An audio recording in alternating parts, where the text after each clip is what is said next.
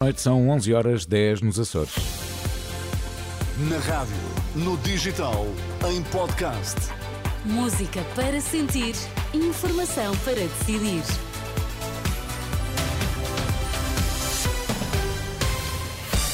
Pedro Queiro, boa noite. Vamos então, antes da edição da noite, às notícias em destaque. Olá, boa noite. Pedro Nuno Santos sente-se desobrigado de viabilizar um governo AD minoritário, mas mantém o que disse.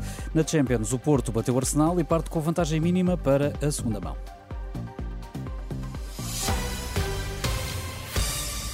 Pedro Nuno Santos dá o dito por não dito, se no debate de segunda-feira anunciou que vai viabilizar um governo minoritário da AD e ficou sem resposta por parte de Luís Montenegro.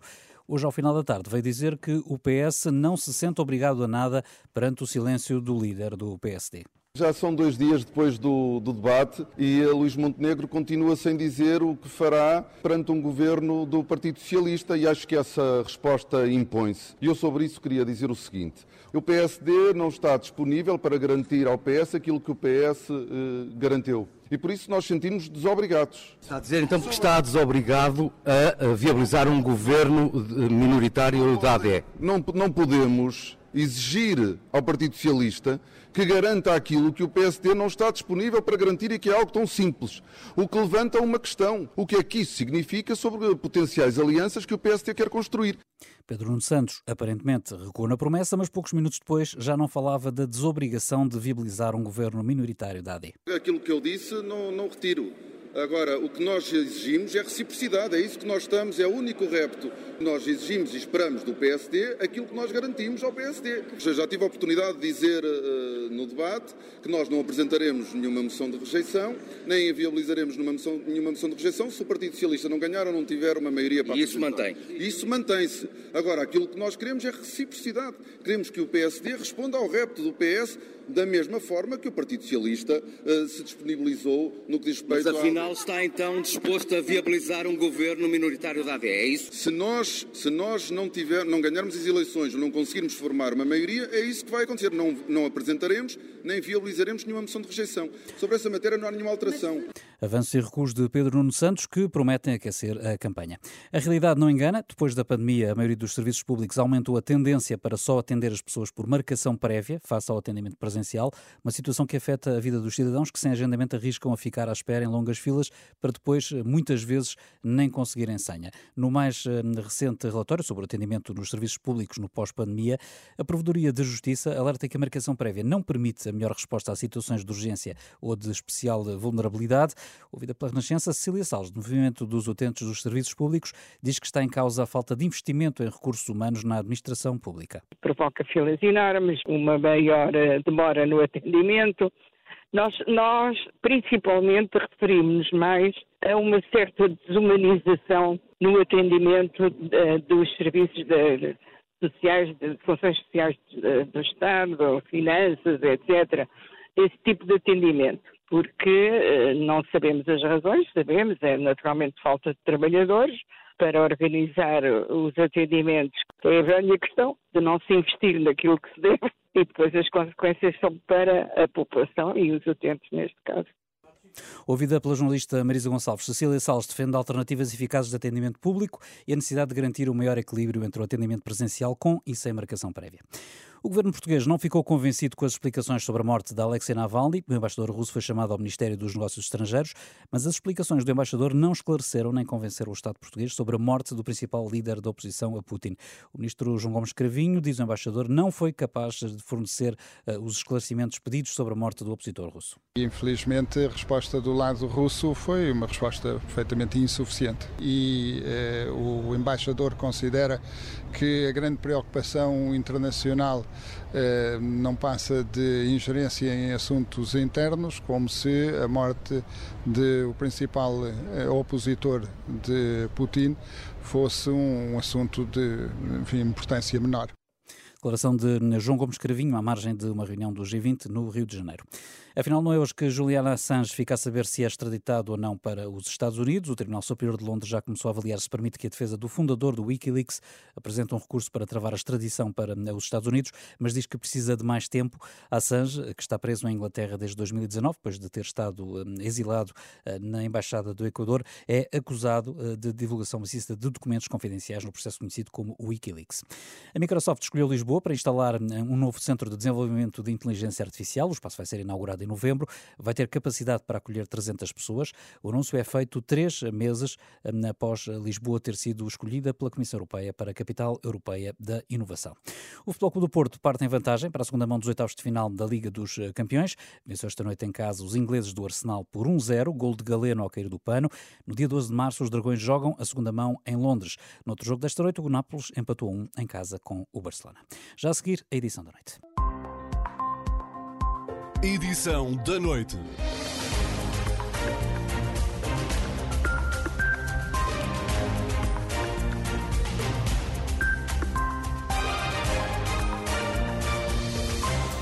Está com a edição da noite. Luís Montenegro acusou esta noite os partidos de esquerda, PS, PCP e Bloco de Esquerda, de serem os maiores amigos do setor privado na saúde, porque foi durante os governos socialistas que os portugueses mais aderiram aos seguros de saúde. No comício desta noite em Setúbal, o líder da Aliança Democrática garantiu que não quer acabar com o Serviço Nacional de Saúde, mas resolver os problemas do acesso à saúde, Manuel Pires. Em Setúbal, o tempo de espera para uma consulta ou para uma cirurgia ultrapassa um ano ou mais. Os dados foram uh, avançados esta noite por Teresa Moraes, a cabeça de lista da AD, que deu até números concretos, mais de 400 dias para uma consulta ou para uma pequena cirurgia de, em ginecologia. Ora, e serviu de mote ao discurso de Luís Montenegro e a uma das prioridades da Aliança Democrática nestas eleições de 10 de março que é o Programa de Emergência na Saúde. Não é uma transformação estrutural do Serviço Nacional de Saúde, é um programa de emergência. Mas os seus princípios são os princípios que vão presidir à mudança estrutural que nós queremos implementar no Serviço Nacional de Saúde para salvar o Serviço Nacional de Saúde das malfeitorias que o Partido Socialista e o Partido Comunista e o Bloco de Esquerda lhe imprimiram.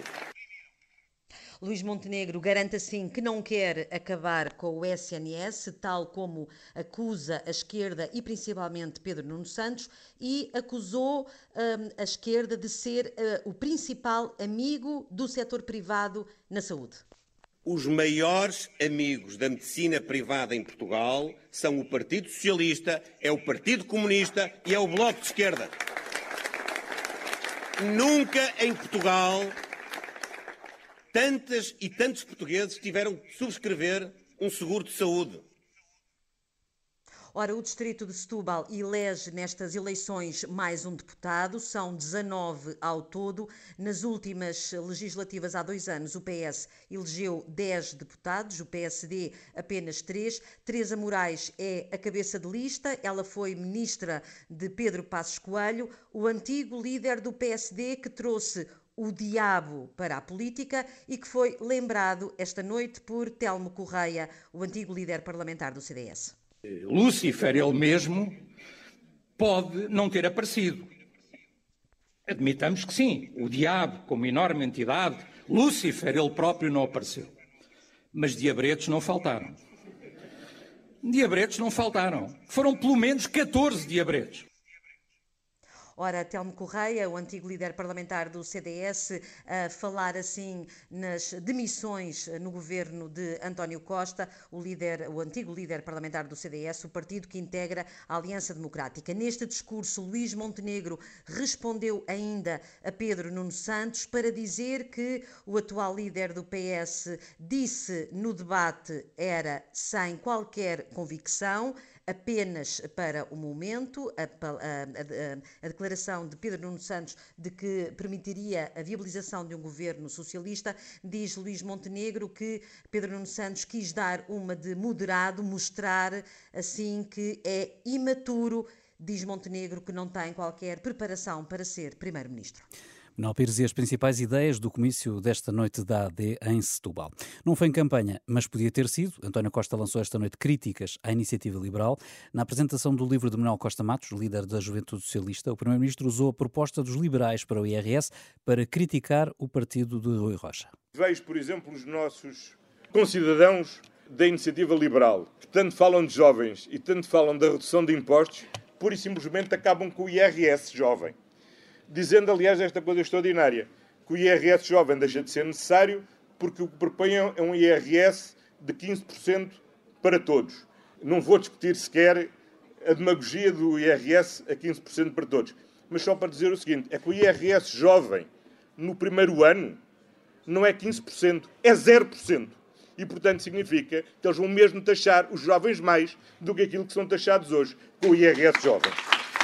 Neste discurso, António Costa reforçou ainda as críticas à oposição, acusando-a de não ter ideias inovadoras. E é, aliás, significativo que, quer neste livro, como aliás tenho podido constatar nos debates eleitorais, há mais novidades do campo de quem tem governado nestes oito anos do que no campo de quem se tem oposto ao longo dos últimos oito anos.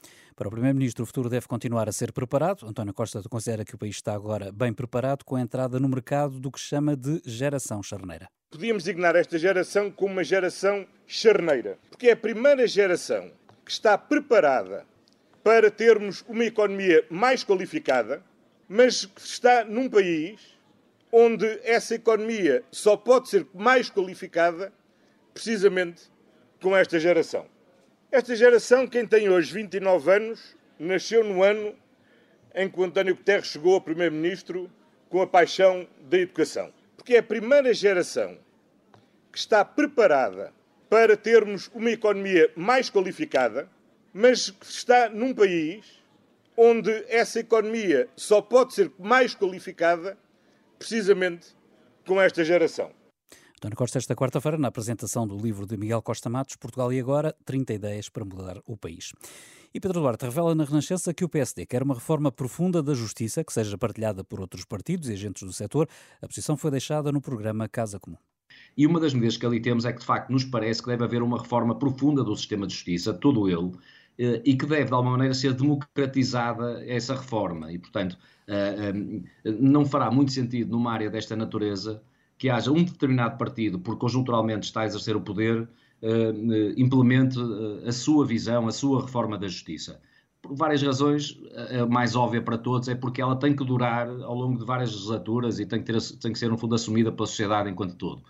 No caso comum, o socialista Porfírio Silva mostrou abertura para incluir a justiça num lote de matérias que podem ser sujeitas a acordo entre partidos. Eu penso que, eh, em geral, é bom que os agentes políticos tenham as suas divergências e a divergência é útil à democracia, que é para os cidadãos também terem alternativas e poderem escolher coisas diferentes.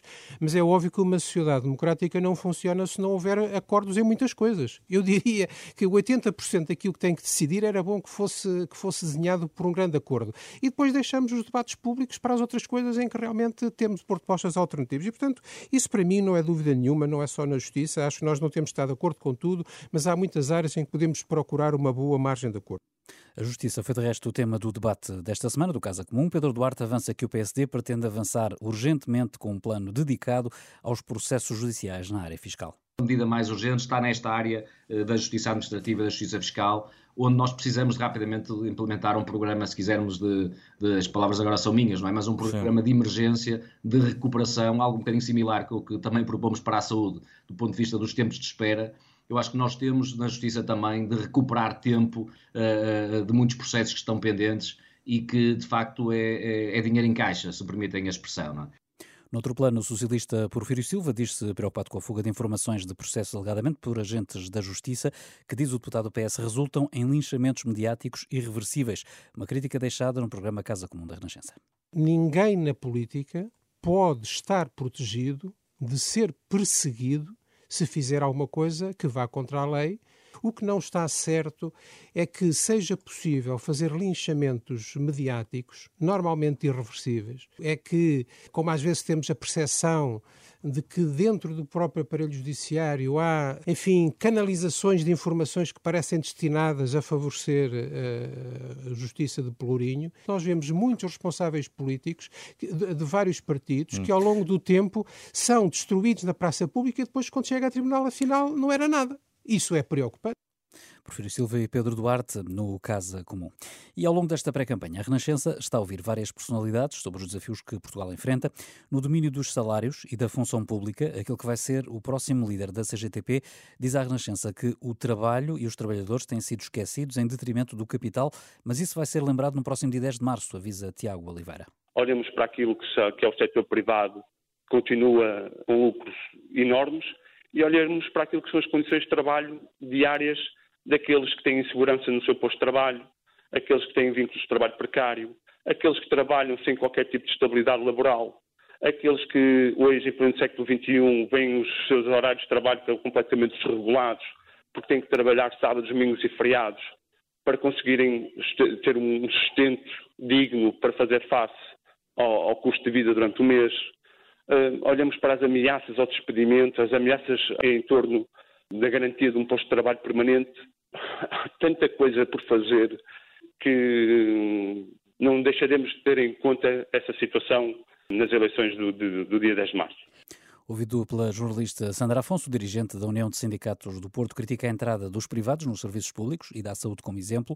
Quando aumentam as queixas por falhas nos serviços, por vezes até decorrentes de protestos dos trabalhadores, devem ser questionadas também as políticas adotadas. Metade do orçamento do Estado para a saúde vai para o setor privado. Logo aqui está uma demonstração daquilo que são as políticas no que diz respeito à sustentabilidade do Serviço Nacional de Saúde.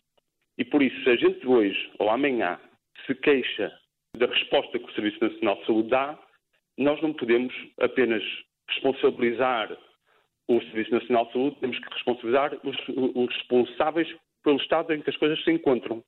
E este desvio orçamental identifica exatamente onde é estão os culpados, identifica exatamente aquilo que são as políticas em curso. Que há uma aposta no setor privado. O mesmo acontece na escola pública, que, segundo o Tiago Oliveira, está a ser desvalorizada, ou também o mesmo acontece nas forças de segurança. E o mesmo se passa na escola pública, com a desvalorização dos seus profissionais, dos professores, dos auxiliares, com a, a hipótese recorrente de recorrer ao setor privado para responder às necessidades do setor público de educação, quando aquilo que a gente defende, de facto, é exatamente o oposto. É que a escola deve ser o garante da educação para todos, de igual forma. E a mesma coisa se passa com os restantes serviços públicos e com as forças de segurança. Olhamos para a necessidade económica em detrimento daquilo que são as necessidades das pessoas e dos seus profissionais. Neste momento temos as forças de segurança em, na rua, em protesto, com toda a legitimidade para o fazer, porque sentem que têm sido esquecidos durante anos e anos e que é a sua hora de mostrar o descontentamento que sentem.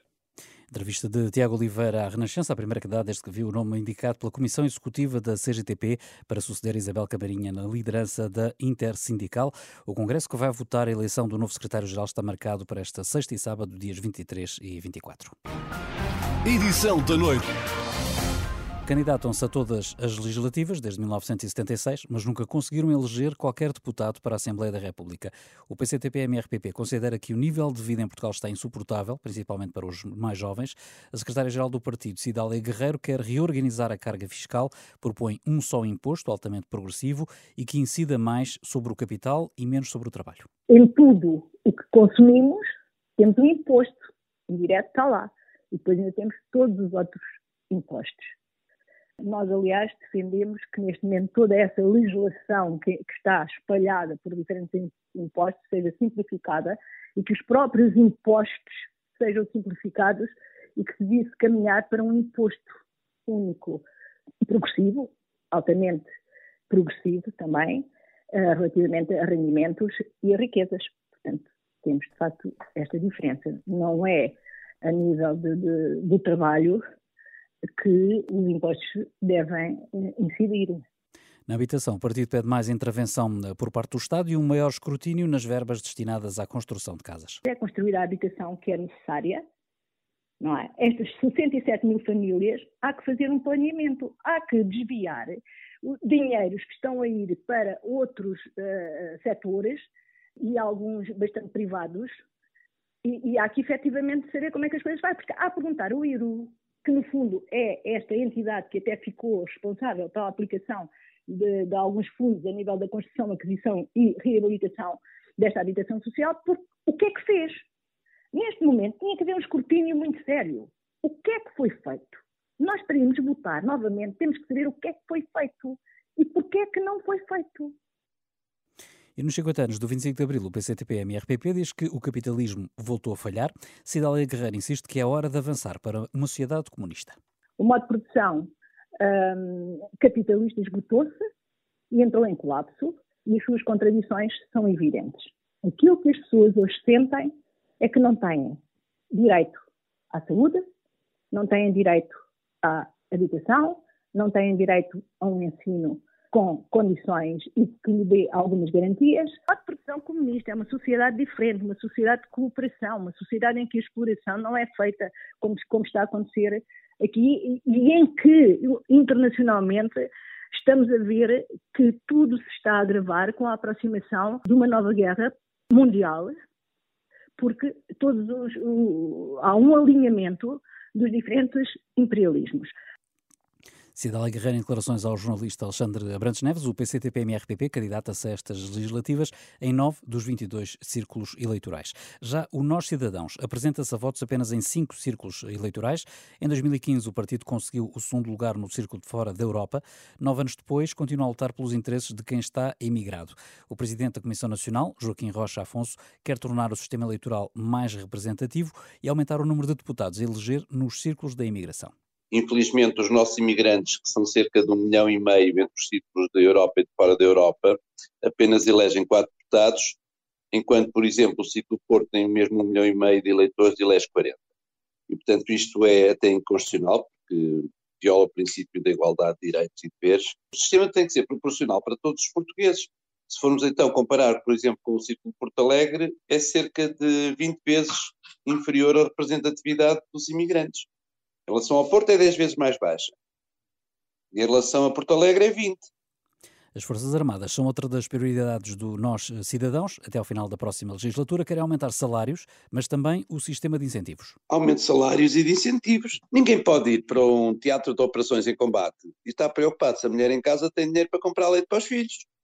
Tem que estar preocupado em dar cabo do inimigo, da forma como foi treinado para fazer. Quem está na retaguarda, na parte da logística, que é o Governo e o Ministério da Defesa, é que tem que tratar de, de toda a família militar que fica a, a sofrer Nestas declarações ao jornalista Alexandre Abrantes Neves, Joaquim Rocha Afonso aproveitou para deixar farpas à gestão dos governos do PS e PSD. O líder do Nós Cidadãos quer reformular o aparelho do Estado e torná-lo mais eficiente. A otimização dos serviços de Estado. Não faz sentido haver estas clientelas de, de boys do PS e do PSD, que ainda por cima estes sucessivos governos têm descaracterizado a estrutura do Estado, eliminando as direções regionais e as direções gerais, que fazem parte da estrutura formal do Estado e têm limitação em termos de vencimento, ninguém pode ganhar mais que o Primeiro-Ministro. E depois criam institutos, instituições e CCRs e mais coisas e coisinhas para poderem dar muito dinheiro a quem não faz nenhum. A única coisa que faz é ter um cartão de um determinado partido. Eu vou-lhe dar um exemplo. Foi a extinção das direções regionais de agricultura e a atribuição desses pelouros às comissões de coordenação regional. Joaquim Rocha Afonso, do Nós Cidadãos, depois de 10 de março, e caso consiga eleger deputados, o Nós Cidadãos diz querer sentar-se no centro do hemiciclo. Quanto a acordos, fecha a porta a todos os partidos, exceto ao LIVRE. Entretanto, falta um pouco mais de duas semanas para o dia das eleições eh, legislativas e numa altura em que os partidos lutam para se distinguir uns dos outros, olhamos para a participação, ou melhor dizendo, para a falta dela.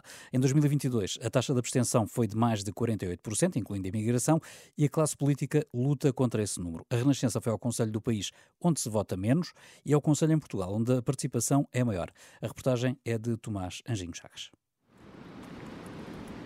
O som do mar não engana. Estamos numa zona costeira, mais concretamente numa ilha. À nossa frente temos o imenso Oceano Atlântico. Estamos na cidade da Ribeira Grande, na costa norte da ilha de São Miguel, nos Açores.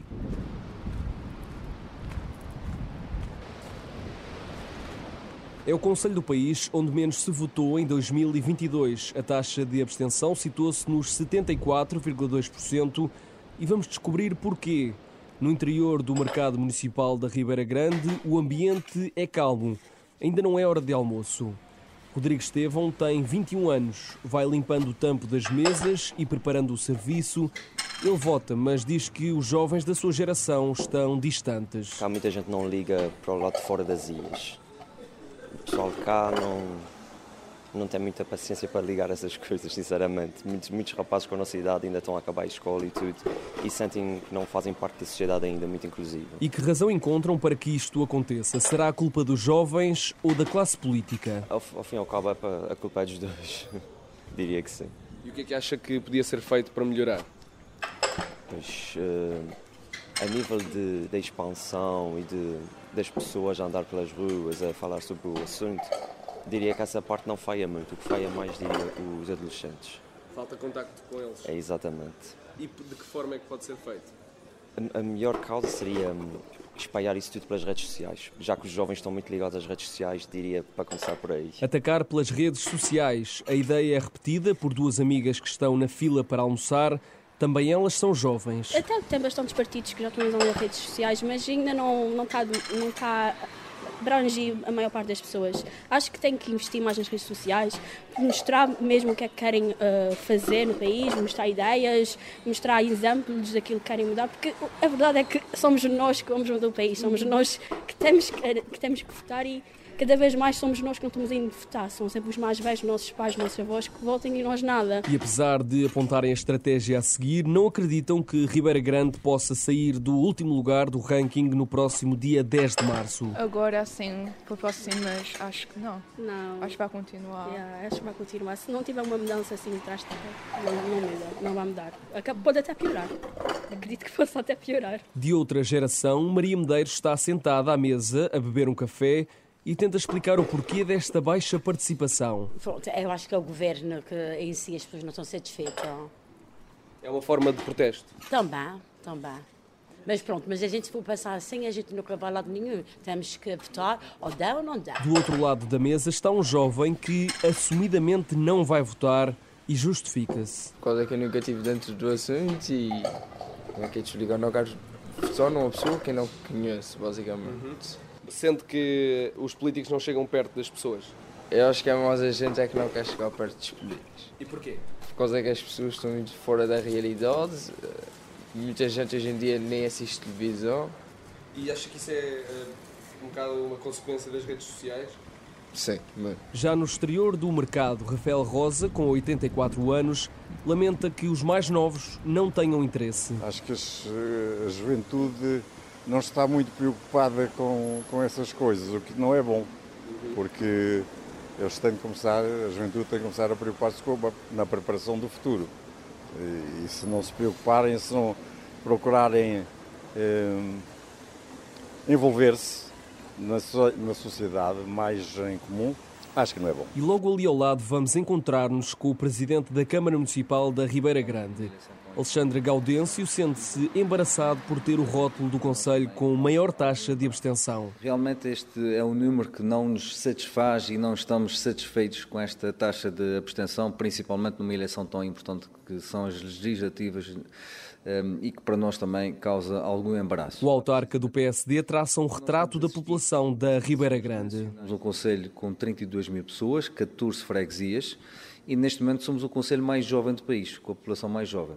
Isto, se calhar, eh, a razão está precisamente aí. Mas o presidente da Câmara lembra que nas autárquicas e nas regionais a abstenção não é tão alta e por isso assinala. Há esse afastamento, na minha opinião e na minha visão, relativamente às eleições, quanto mais distantes são, ou seja, quando, quando elegem representantes que não lhes dizem muito ou que não são muito conhecidos no meio local, a taxa de abstenção atinge números que diria que são vergonhosos. E assim sendo, Alexandre Gaudêncio coloca responsabilidades nos protagonistas políticos. Acho que falta um trabalho político de proximidade de todos os partidos, e não, não estou aqui a mencionar ninguém em particular, mas falta esse trabalho de sapa, do porta a porta, de aparecer junto das instituições. Portanto, a partir do momento em que o deputado é eleito, pouco ou nada se vê na rua junto das instituições. E em véspera de novas eleições legislativas, Alexandre Gaudêncio não esconde, quer que a Ribeira Grande deixe de ter o título de Conselho que menos participa. É uma nota negativa que não gostaríamos de levar de continuar a levar essa, essa bandeira. Sim, e nós, como poder político local, como poder autárquico, tudo faremos para combater a abstenção. São os desejos do presidente da Câmara Municipal da Ribeira Grande, o conselho que menos votou em 2022. Dos Açores, voamos para o continente.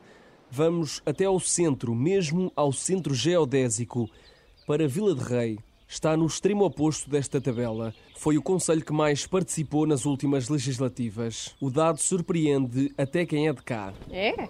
Não sabia. Está surpreendido? Agora, sim, fiquei a saber agora. Mas nota que há muita gente a ir votar. Noto, sim. Vila de Rei tem pouco mais de 3 mil habitantes e em 2022 teve a taxa de abstenção mais baixa do país, menos de 32%, no interior de um mercado.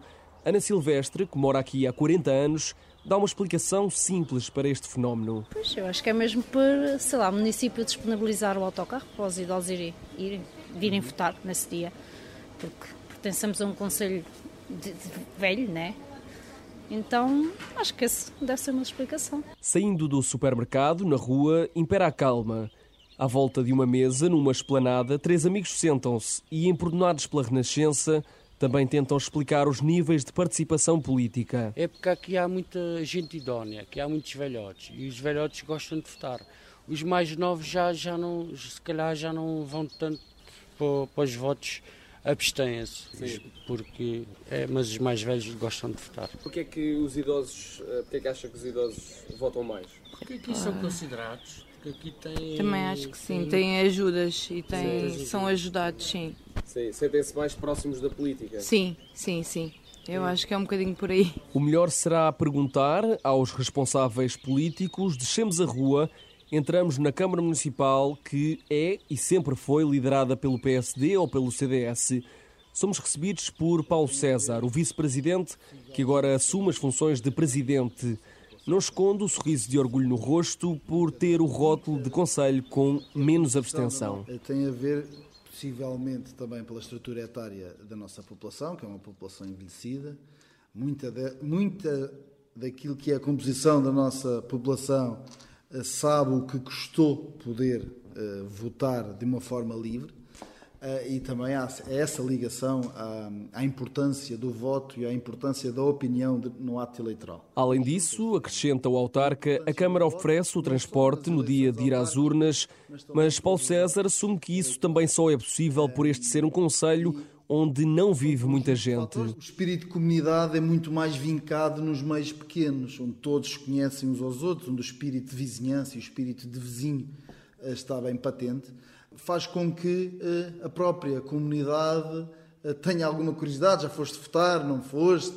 Foste de manhã, que horas foste, quem é que lá estava? Um espírito de aldeia e de família em Vila de Rei que ajuda a subir os níveis de participação, mas há mais razões para que a população se sinta perto da política. Há pouco, quando falava uh, com uma das pessoas aqui de Vila de Rei, me disse que o vice-presidente joga no Clube da Terra. Sim, eu jogo no Vila Regente Futebol Clube quase desde a fundação. É com muito orgulho que eu faço. É um clube que me diz muito, tem muito a ver com aquilo que foi o meu crescimento enquanto pessoa e é de facto extraordinariamente eh, bonito poder jogar no clube onde o meu filho mais velho também joga e o mais novo também joga. É algo que me deixa bastante orgulhoso e, e e espero que consiga mais algum tempo acompanhar os meus filhos a jogar futebol. Isso também é uma ligação à comunidade. Sim, e eu não vejo, eu não vejo outra forma de exercer os cargos que tenho, tenho desempenhado uh, na autarquia que não seja assim, estando próxima das pessoas que me elegem. Vila de Rei quer incentivar todos a ir votar, agora em 2024. O ranking não é nenhuma obsessão. Não são os rankings que nos movem, o que nos move é que as pessoas participem e que consigamos educar os mais novos com essa necessidade e importância de votar. É preciso uma aldeia para educar uma criança, é assim que diz o provérbio africano, julgo. Portanto, e é, assim, é muito assim que nós levamos o nosso dia a dia. Deixamos para trás a autarquia, voltamos à rua. No interior de um café, ao canto, está sentado um homem chamado Américo. Tem uma teoria e uma crítica sobre o alto nível de participação política. Isto é um conselho muito pequeno. A maior parte das pessoas votam PSD.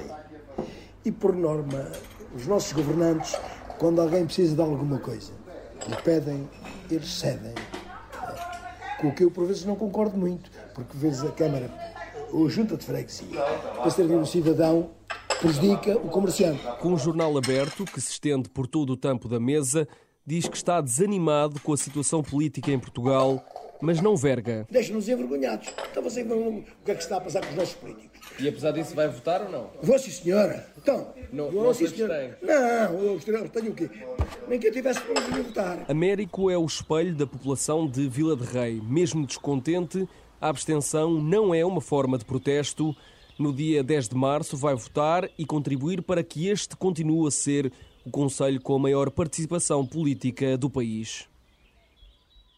Reportagem da Renascença, do jornalista Tomás Aginho Chagas, em Vila de Rei, onde mais se vota, e nos Açores, onde se vota menos. Mas o município de Portugal continental, onde menos se votou em termos relativos, foi Melgaço, onde a taxa de abstenção chegou aos 63,2%. A Renascença foi tentar perceber o que se passa naquele município, do distrito de Viana do Castelo, e encontrou na imigração uma explicação para estes valores. A jornalista Isabel Pacheco foi conhecer Fiães, uma das 13 freguesias do município do Alto Minho, onde mais de metade da população não vota simplesmente porque está fora. A 10 minutos do centro da Vila Raiana de Melgaço, chegamos a Fiães. Nesta freguesia de Alto Minho não há cafés ou centros de convívio. O ponto de encontro faz-se na rua, sempre com o silêncio como pano de fundo. É uma terra de imigrantes, explica-nos Manuel Ferreira. Ele, que com Maria Julieta também já emigrou para a França, regressou à terra depois da reforma. Não há casa de talvez nenhuma que não tenham imigrantes por segundo fora. Em toda a parte do mundo, e que estamos em toda a parte do mundo. Sim, senhor, é verdade. A gente falta, falta, olha, nesta população que você vê aqui, estou só. Aqui estes quatro lugares, quase se pode dizer que não há uma casa que não tivesse tido imigrantes. Ou ainda tenha imigrantes. Oh, nem, é, nem é bom explicar. Olha, o no verão, no mês de agosto, dá glória viver aqui. É os três, quatro, cinco carros a cada porta. Agora estamos sozinhos. Mas é assim a vida. O nosso país é pobre, não dá, temos que procurar. Temos que procurar, não é? Em Contraciclo, encontramos Joaquim Silva, é engenheiro e pai de três das cinco crianças com menos de 10 anos da freguesia. Chegou a Fiães para viver em 2019.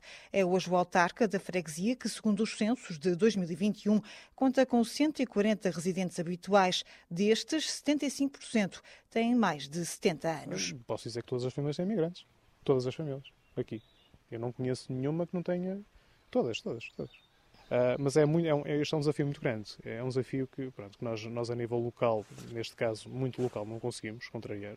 E, pronto, e deixa a mim deixa-me especialmente triste porque pronto, isto, a freguesia, apesar de ser difícil cá viver, isto, é isto tem, tem qualidade de vida, tem, tem condições para, para poder, eu, na minha opinião, esta tem grandes condições para poder receber gente. Uma realidade que faz a diferença na hora de fazer as contas à abstenção. Primeiro, o número de, o número de, de eleitores é reduzido. Portanto, qualquer pequena flutuação tem logo um impacto muito significativo na, na, na questão, na questão percentual. E depois, eh, os canais eleitorais têm muita gente que está fora. Mais de metade das pessoas recenseadas aqui no, na freguesia estão, estão, são imigrantes. Tem, tem, muita gente idosa que não tem, não tem capacidade de, de de, de, se deslocar a, a, uma mesa de voto, as pessoas mobilizam-se. Quem está, quem está cá mobiliza-se. Fiz esse exercício de perceber como é que, como é que, como é que foram as eleições anteriores e, e posso dizer que das pessoas que cá estão residentes ou que têm condições de vir cá votar, uh, nas últimas eleições nós tivemos uma taxa de, uma, uma, uma taxa de abstenção de cerca de 20%. Uh, e a oficial eram 75%. É, é os imigrantes, claro. O cenário repete-se nas restantes 12 freguesias do Conselho, fazendo de Melgaço o recordista da abstenção em Portugal continental. O autarca Manuel Batista fala da abstenção técnica que dura há décadas, tudo às custas da imigração. Quando nós temos uma população próxima dos 8 mil eleitores, dos 8 mil, dos 8 mil habitantes, estaremos a falar de um, de um, nível de eleitores que não ultrapassará muito os 6 mil, 6 mil e pico uh, eleitores residentes. Uh, e temos um caderno eleitoral com 10 a 11 mil eleitores, nós estamos a ver que há aqui um, uma faixa de eleitores que não votarão nunca estão fora. E nós, quando abrimos as urnas, temos um nível de, de abstenção que quase ronda os 50% logo na altura da, da abertura das, ondas, das urnas. Se tivermos em consideração a nossa população, o nosso índice de abstenção será baixíssimo. Ele é muito alto, tendo em consideração esta população que está nos cadernos eleitorais, mas que reside fora do país e que não vota cá. Nas últimas legislativas em 2022, Melgaço registrou uma abstenção na ordem dos 63%, a mais alta em todo o território continental, mais elevada só mesmo no arquipélago dos Açores.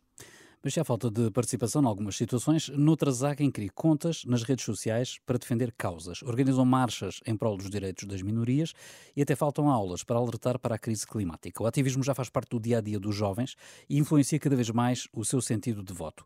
Inês Franco Alexandre faz parte do coletivo Matéria, uma plataforma criada em plena pré-campanha para as legislativas e que quer apresentar propostas de jovens aos líderes políticos. Esta responsável admite que as novas eh, gerações estão desligadas das juventudes partidárias. Na sua perspectiva, a razão é simples: há pouca transparência por parte dos partidos.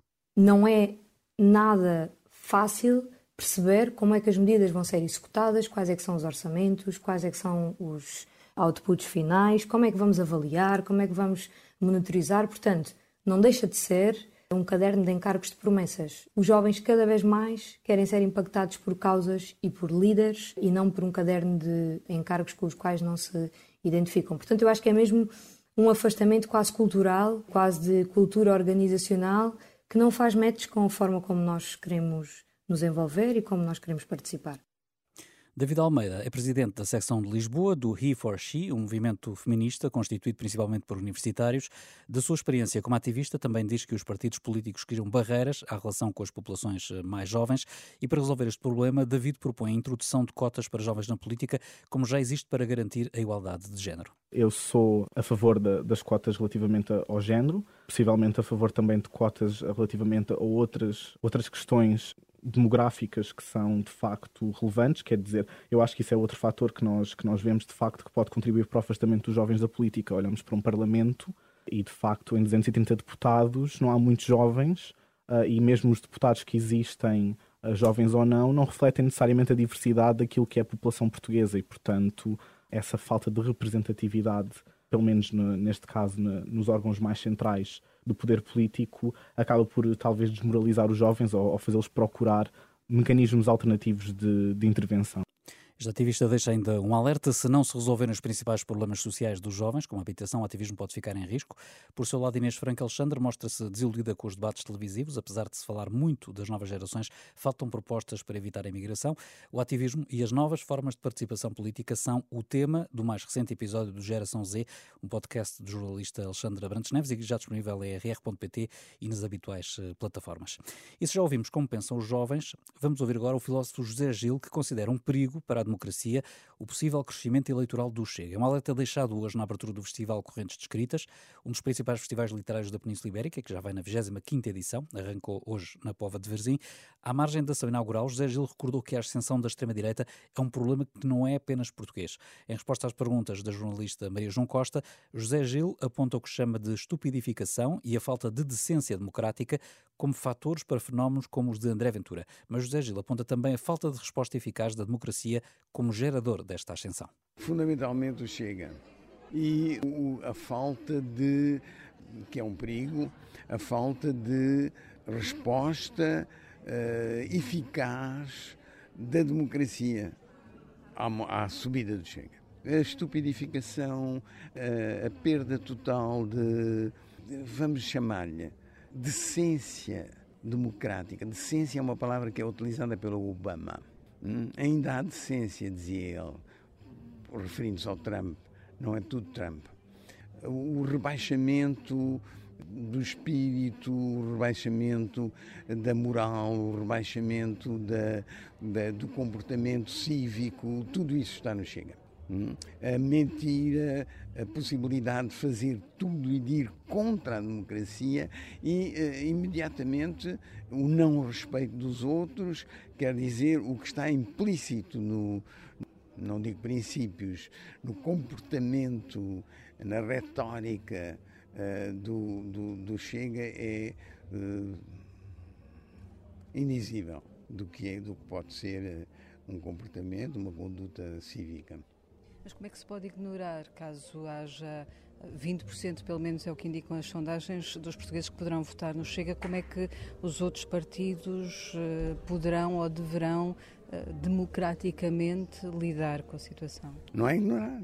Agora, uh, não sou político, não sei. Sei que o que os políticos democratas fazem está errado, depois de fazerem, descobre-se no dia seguinte que está errado.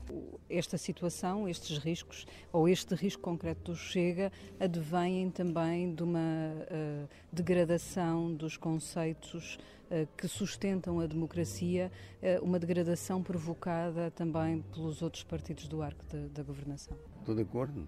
Uma degradação dos valores. De onde é que vem a degradação dos valores?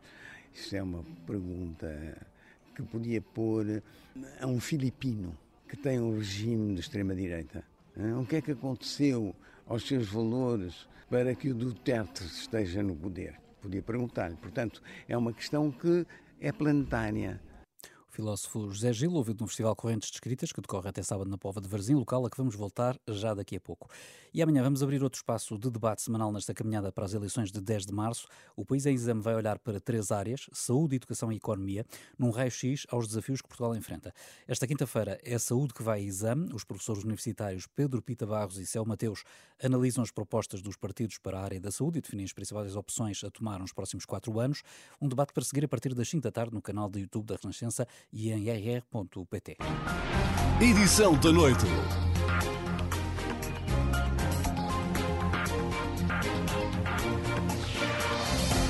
A escritora mexicana Fernanda Melchor, que venceu hoje o prémio literário Casim da Pova, atribuído pelo Festival Correntes de Escritas, diz que a distinção lhe dá alento para continuar a escrever.